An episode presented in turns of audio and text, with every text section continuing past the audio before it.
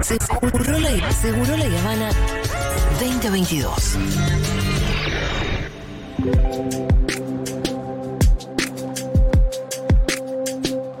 Que tenemos muchísimos mensajitos, pero como nunca. Eh, así que en algún otro momento vamos a retomar, por supuesto, y escuchar sus anécdotas. También queremos que nos lleguen mensajitos en la nota que vamos a hacer ahora, porque vamos a hablar de un tema que para mí es un misterio al nivel. Eh, o sea, si yo te tuviera que explicar, Rolo, lo que es un agujero negro en el espacio, No, imposible. No, ¿cómo te lo explico? No sé, si vos me preguntás qué es una criptomoneda, tengo la misma cantidad de información que es de la que tengo sobre un agujero negro. Igual de difícil. No sé si es igual de difícil, pero es por lo menos la misma información que tengo yo. Ya ha llegado el momento en el que nos empecemos a enterar. Por lo menos yo. ¿Vos cuánto sabés de criptomonedas? No, poquito, poquito. ¿Pero sabés más o menos el concepto? Sí, que- creo que sí, pero no. Bueno, ¿sabes qué? Ya que sabemos muy poco, vamos a saludar a Juan Manuel García, que es periodista especializado en criptomonedas. Juan Manuel, ¿cómo estás? Julia Mengolini y Fito Mendoza te saludan. Hola Julia, Fito, ¿Qué tal? ¿Cómo estás? Muy buenas tardes. Bueno, mucha gente todavía sigue con esta duda respecto de qué son las criptomonedas, así que bueno, eh, lo que necesiten acá estoy para poder por lo menos contarles un poco de este mundo que la verdad es muy es muy fascinante. Em, además, te juro que tenés que empezar de cero, pero cuando te digo de cero, es de cero cero, para que empecemos un poco a desgranar nosotros. Como, em, además, para mí, eh, la verdad es que como nunca me interesó el tema, lo veo muy desde lejos, pero de pronto veo que está cada vez más, eh, más cerca. En un principio me parecía que había una cosa como muy lejana y de millonarios, pero totalmente legítima. Y desde hace un tiempo para acá se empezó a escuchar como mucha estafa también ligada a la criptomoneda. Pero bueno, arranquemos de cero, como qué es una criptomoneda es lo primero que te tendría que preguntar. Bueno, eh, si hablamos de criptomonedas, digamos, es un mundo que la, la idea en sí es tratar de comerciar, digamos, transferir dinero de una persona a otro, por lo general, sin tener una intermediación, una intermediación de bancos o estados. La criptomoneda más conocida y que además es la primera es Bitcoin. Lo que tiene también, digamos, este mundo de las criptomonedas es que hay un, un halo de misterio, digamos, por ejemplo, Bitcoin nació en 2008 con todo lo que uno recuerda que tiene que ver con el crash de, de la bolsa Sí. y que muchas di- diferentes, digamos, empresas norteamericanas o, por ejemplo, digamos, lugares que cotizaban allí tuvieron un crash. Bueno, la idea de, de Bitcoin es poder transferir dinero entre personas sin necesidad de tener eh, un, una intermediación de, como decíamos, de los bancos. Sí. El tema es que su creador, llamado Satoshi Nakamoto, se contactó con otro grupo de desarrolladores, como un proyecto, digamos, liberal en cierto sentido, donde no había, digamos, un pago ni nada de eso, pero se contactó a través de email y siempre la comunicación que tuvo con las personas que muchos tienen que ver con el ambiente tecnológico fue a través de email. Crearon Bitcoin, esta moneda que tiene un límite de emisión de 21 millones, y en un momento desapareció. Y ahí quedó también eso de quién la creó, nadie lo conoció, pero lo que sí fue pasando fue que este mundo... Para, Juanma, te tengo que interrumpir ahí. Sí, Eh, la Bitcoin es un tipo de criptomonedas, la primera que se inventó. exacto. Y ahora no existe más. No, sigue funcionando, Ah. es, la, es la más fuerte, es la que tiene más plata invertida en el mercado de las criptomonedas. Ok, y después, a partir de esta primera criptomoneda que se inventó, que es la Bitcoin, se empezaron a hacer otras. Exacto, se empezaron a desarrollar. La verdad que en los primeros años lo- de lo que más se hablaba era de Bitcoin. Después comenzó un proyecto que, bueno, el creador estuvo en Buenos Aires en diciembre, que se llama Ethereum, que es una como un anti-Bitcoin en cierto sentido, o en realidad lo que permite Ethereum en sí es también poder generar eh, plazos fijos y que otras criptomonedas puedan alojarse en su cadena de bloques. La cadena de bloques es un lugar que es como si fuera un libro de cuentas donde todas las transacciones entre los usuarios quedan escritas. Ajá. Entonces, a partir Eso es de lo ahí que llamamos blockchain. crear muchas más criptos. Claro, eso es blockchain. Yo ahí. em, yo blockchain lo tenía como eso, como el registro de estas transacciones, ¿no? Exacto, ese es un libro es un libro público que cualquiera puede verlo. Entonces ahí quedan anotadas todas las transacciones, dependiendo de la criptomoneda, más rápido o más lento la transferencia, también más cara o más barato, todo tiene que ver, depende con la, la moneda que estamos utilizando. Y esto es como para transparentar un poquito las transacciones que se hacen en criptomoneda, que exista el blockchain.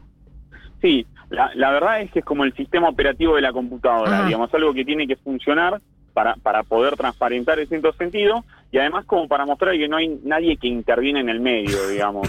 Eh, digamos, la, la idea en sí de las cripto es esto de, de que todos puedan saber cómo son las transacciones sin saber en sí quién es el que recibe o quién es el que envía, pero sí saber cuántas se movieron, cuánto dinero hay invertido, un poco es la idea en sí.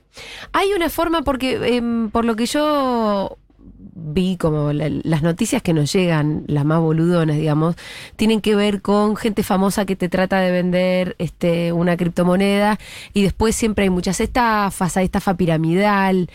¿Qué es lo que tiene que ver la criptomoneda con estas estafas? O sea, cu- cu- Bueno, ¿cuánto hay de legítimo y si es que hay algunas que son que están bien y hay otras que son truchas? Exacto, bueno, eh, lo que hablamos de Soycoin, Coin, todos estos estos proyectos que, estuvimos eh, escuchando en el último tiempo, la verdad, lo, lo que tiene es, uno puede crear una criptomoneda en una red tal vez un poco más barata, que puede ser, por ejemplo, Polygon, eh, que es una red mucho más barato. El tema, yo siempre hablo de las criptomonedas, es que uno tiene que ver el proyecto que hay detrás, digamos, en el caso de Ethereum, todo lo que tiene que ver con, con los contratos y también con el dinero invertido. Es, por ejemplo, la segunda cripto que más dinero tiene y mueven fortuna.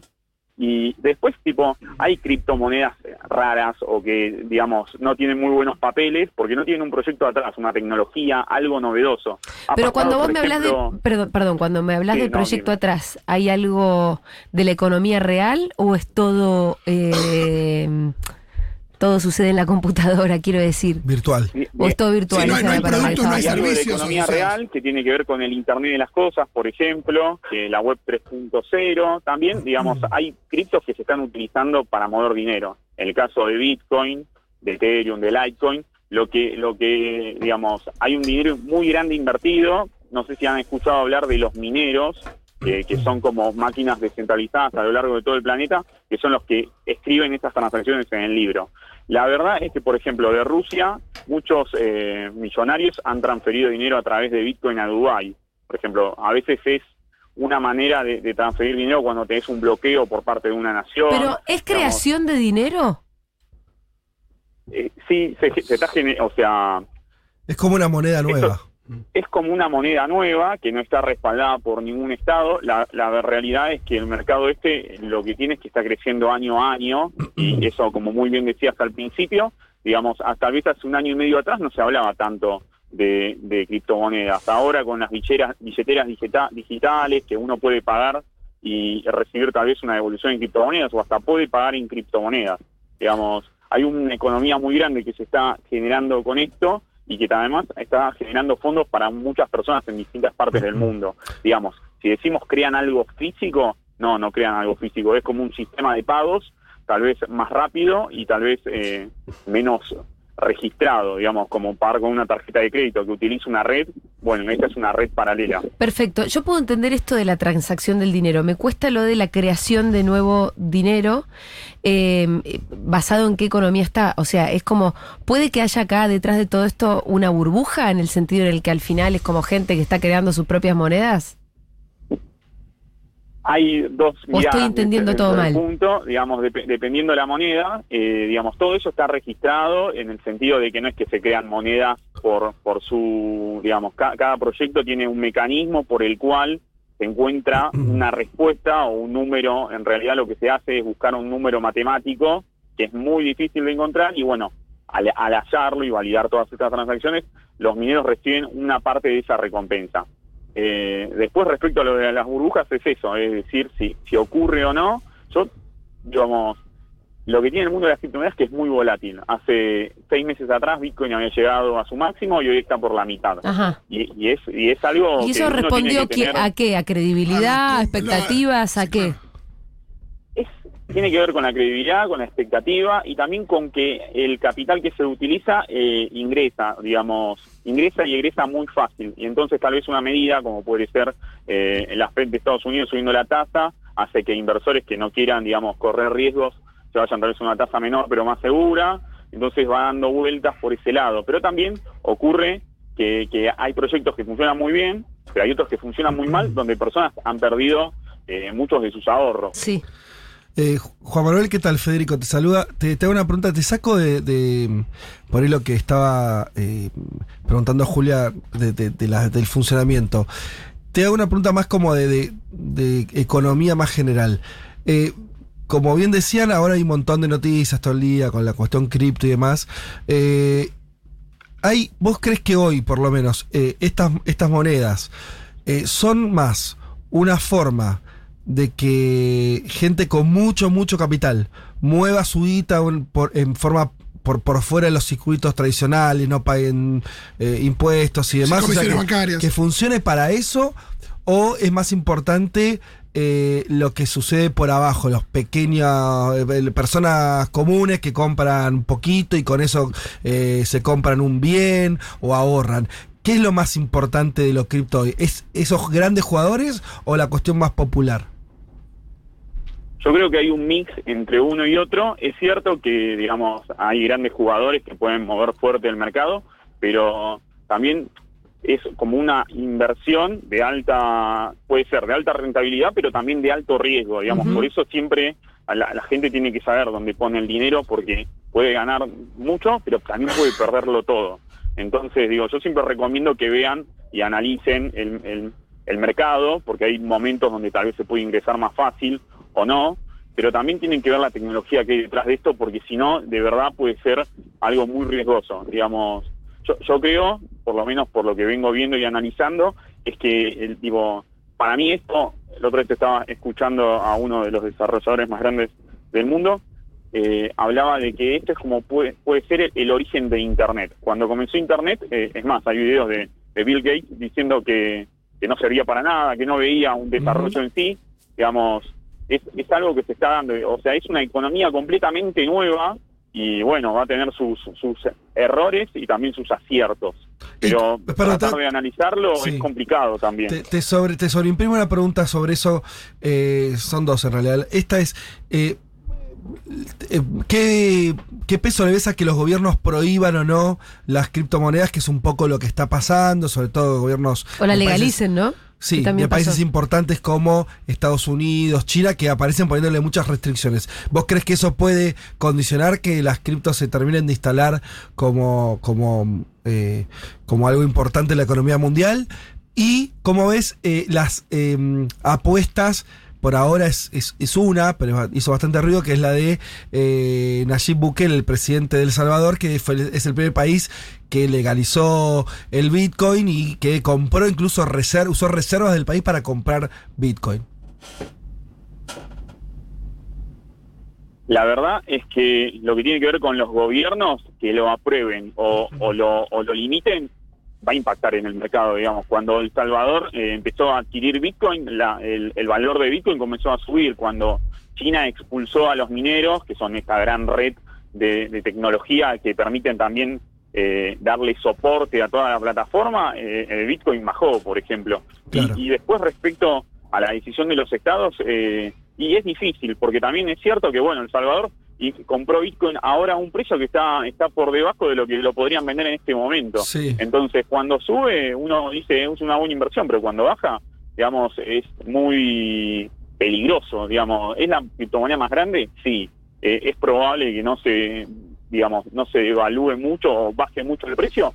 Es probable, pero también, eh, por eso, analizar los ciclos de mercado de cuando uno puede comprar o no, porque, por ejemplo, ahora las criptos, hoy hubo un repunte, Bitcoin está cerca de los 32 mil dólares, pero hace una semana, 10 días atrás, estaba rondando los 27 mil, Mm. y hace seis meses estaban 66 mil, y hace 10 años comprabas 1.300 Bitcoin con un dólar.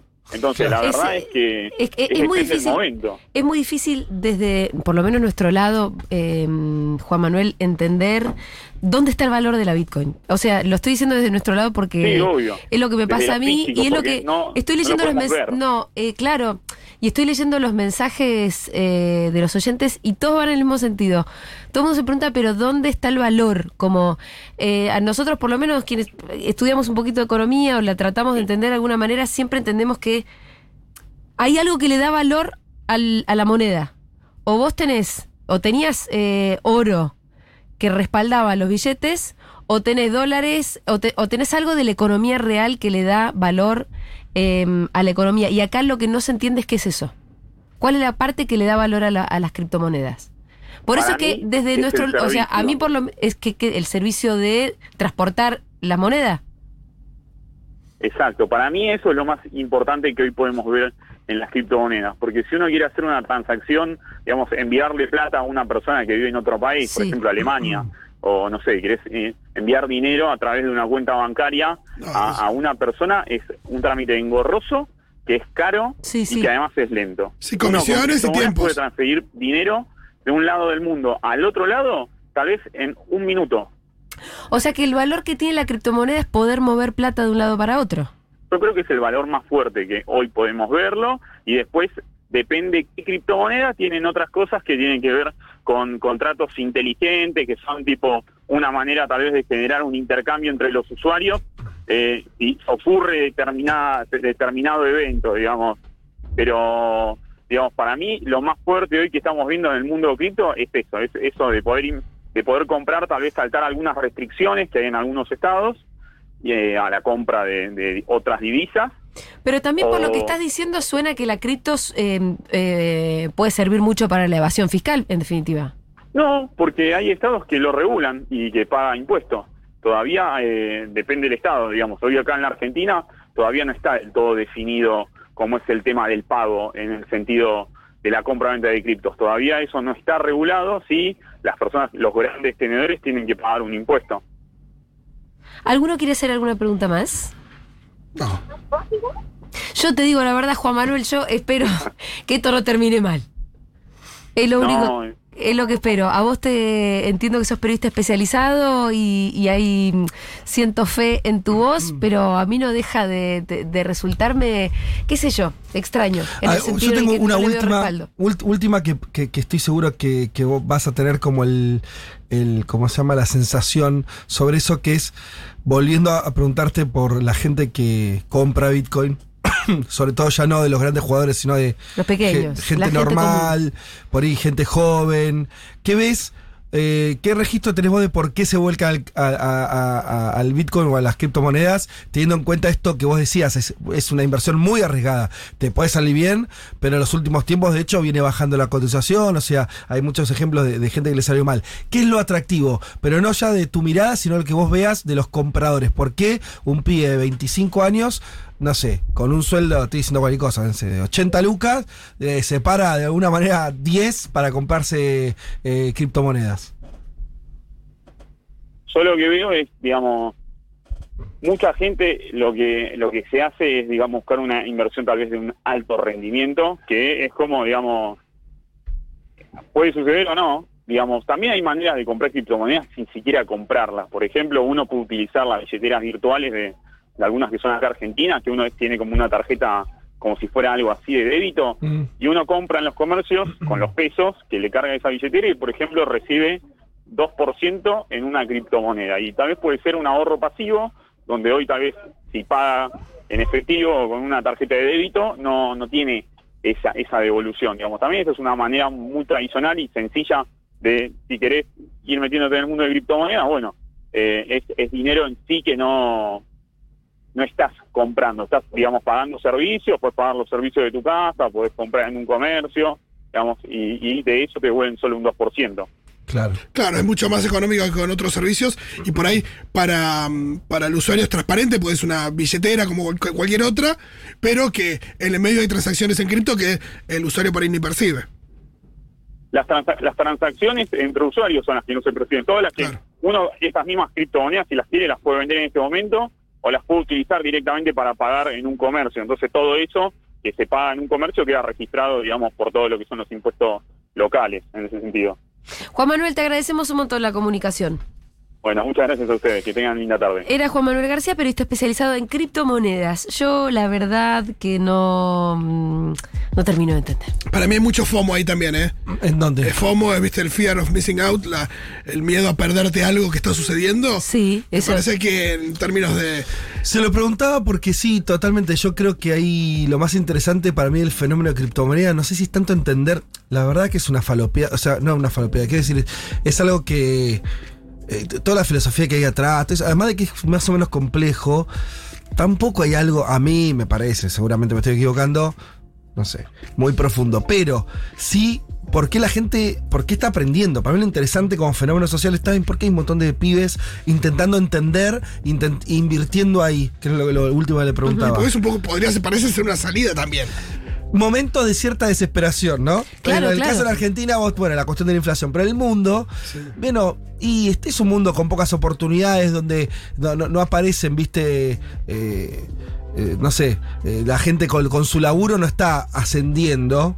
¿no? Como pasaba hace 20 años, 30 años, ¿no? Que el que tiene un trabajo puede aspirar a tener una casa y a tener una familia. Entonces me parece que la, la idea de, la, de salvarse. Hay algo ahí, Sí, ¿no? sí, sí. Con las criptomonedas que, che, me, me parece que me puedo salvar. Me parece que eso funciona, pero bueno, no sé. un- Bueno, hay muchos oyentes que se dicen ex- expertos. Bien. Que piden, por favor, llámenme a mí. Era yo. Era yo el que tenían que invitar.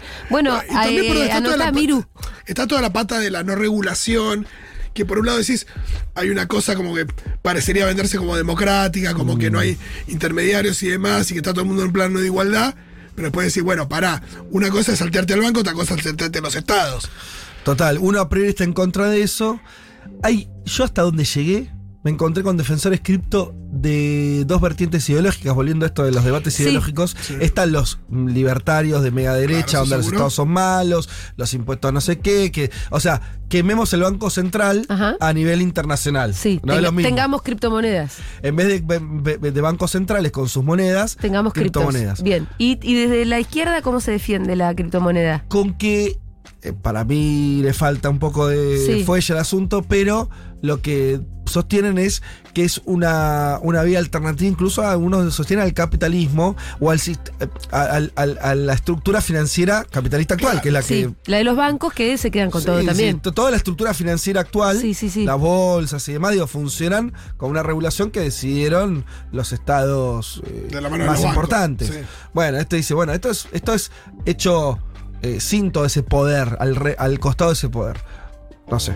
Sí, y Bueno. es verdad que en última instancia yo le mando plata a alguien en otro lado y no le tengo que pagar al banco y no le tengo que pagar a, a las tarjetas de crédito, digo, cosas que, que- que no son amigos de nadie. Claro, el problema de eso es que después, el, co- que lo explicaba Juanma, Sí. en algún momento vuelve a la economía real, porque si no, sí no tendría Sí. sentido. No, no, O claro. sea, entonces, en algún punto me parece ficticio la idea de que estuviera construyéndose otro sistema. Cuando al final, vos después vivís en un país que tenés que. Aunque incluso Es puedas que cuando usar. yo le dije cuál es el valor, me dijo, el valor es el servicio. Es decir, la posibilidad, eso es lo que me contestó Juan Manuel García, la posibilidad de mover la plata de un lado a otro. A mí que ese sea el único valor, que es la posibilidad de mover la plata de un lado a otro, me parece raro. No, total, pero además lo que te quiero decir es que después vos vivís en, una, en un país, y más allá de la moneda, ponle que todos usamos cripto en el mundo, Sí. y, y es que ir transparente. a comprar chupetina. Vos después eh, tenés que trabajar bajo la ley de un país, que te van a pagar un sueldo en relación a. ¿Entendés lo que te quiero decir? Como después eh, la, la realidad es la realidad. Eso digo. Bueno, yo sigo en el agujero negro, no por eh, inexperiencia, o sea, no por una mm, que haya sido un mal entrevistado Juan Manuel García, pero a mí me sigue pareciendo una cosa rara. Esto es mi posición personal. Vamos a seguir indagando de cualquier manera en las cripto, porque yo tampoco me quiero quedar afuera. Y no, Capaz cagá. que era momento de comprar criptos, Fede. Hace unos años ni hablar. Te lo dijo. eh, Yo lo dudé hace un tiempo. eh, Bueno, acá estás, Rolly. Eh, y perdiste o ganaste. Quería comprar Bitcoin a 5 mil dólares, me acuerdo. No. Tenía 5 mil dólares y quería. ¿Pero a cuánto estaba la eh, el Bitcoin? Pero no por hablar de plata, no, no es. es- ¿Pero a cuánto es estaba el Bitcoin? pero No, cuánto que. Tenía o sea, esa plata y el Bitcoin estaba salía, eh, a lo- 6 a 6 mil, 5 mil por ahí. Ah, está mucho más barato que ahora. Mucho más barato. ¿Y ahora cuánto vale? ¿Cuánto dijo que valía? 27 mil creo que Sí, dijo. y mañana puede valer 15. Es que esto es lo que también tiene. Sí. El peso argentino también. Digo, que no sé qué sé Bueno, Fede. yo. No, está bien, te digo, es, es un elemento ese, pero sí. El fenómeno de las criptos creo que tiene que ver con lo mismo que hablaban al inicio, la muerte de Dios, ¿ah? que se traslada a todos los ámbitos y la conciencia de lo artificial. Es para Darío Z la cosa. Bueno. Eh, esto lo dice Molten. A ver. Che, ¿y la relación entre crip- criptomonedas y Deep Web cuando arrancó todo? Cierto. ¿No da para pensar que toda la guita de trata de personas, armas, narcotráfico se vaya por ahí quizás? Abrazo de la Pampa. Yo cuando le pregunté por los grandes Dice jugadores Gabriel. es por eso, porque me parece Y que. yo le pregunté por la Está la fiscal. gilada, tam- estamos lo de la gilada. Sí, sí, sí. Está Tratando lo de entender, grande. como Julia, a ver si puedo me- me poner 100 pesos. Y hay otra cosa más gruesa que se está moviendo alrededor de eso. Eh, para mí las criptos son el Herbalife para jóvenes. Estafa piramidal de acá a la China. Y Milei también, ya que estamos. No, que, que yo creo que, Pablo. que vos podés hacer una estafa piramidal con la excusa de la cripto también. Digo, con cualquier cosa. Claro, claro. Eh, me parece que no es que por definición la cripto es parecida a una estafa piramidal. Sí, es verdad que la idea de burbuja, esto de que todo el mundo va atrás de algo que, que hay que ver qué- quién lo sostiene, eh, también. Y esto de no, de- me parece que lo del FOMO también está represente. Es como que me parece que hay una sensación de que te estás perdiendo de algo que te puede salvar, que te puede. Totalmente. Que, mm, Bueno, acá hay un defensor de las cripto que es Mariano, que dice que lo llamemos a Santi Siri.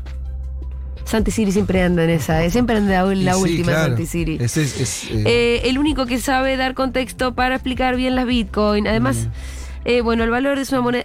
El valor es que es una moneda descentralizada, es un software que corre con reglas eh, escritas, no depende de organizaciones. Ya está pactado lo que se va a emitir de acá a 100 años. Es revolucionario, gente. bueno. Bueno, Mariano, vos entendiste, yo sigo sin entender, amigo. Eh, ya venimos.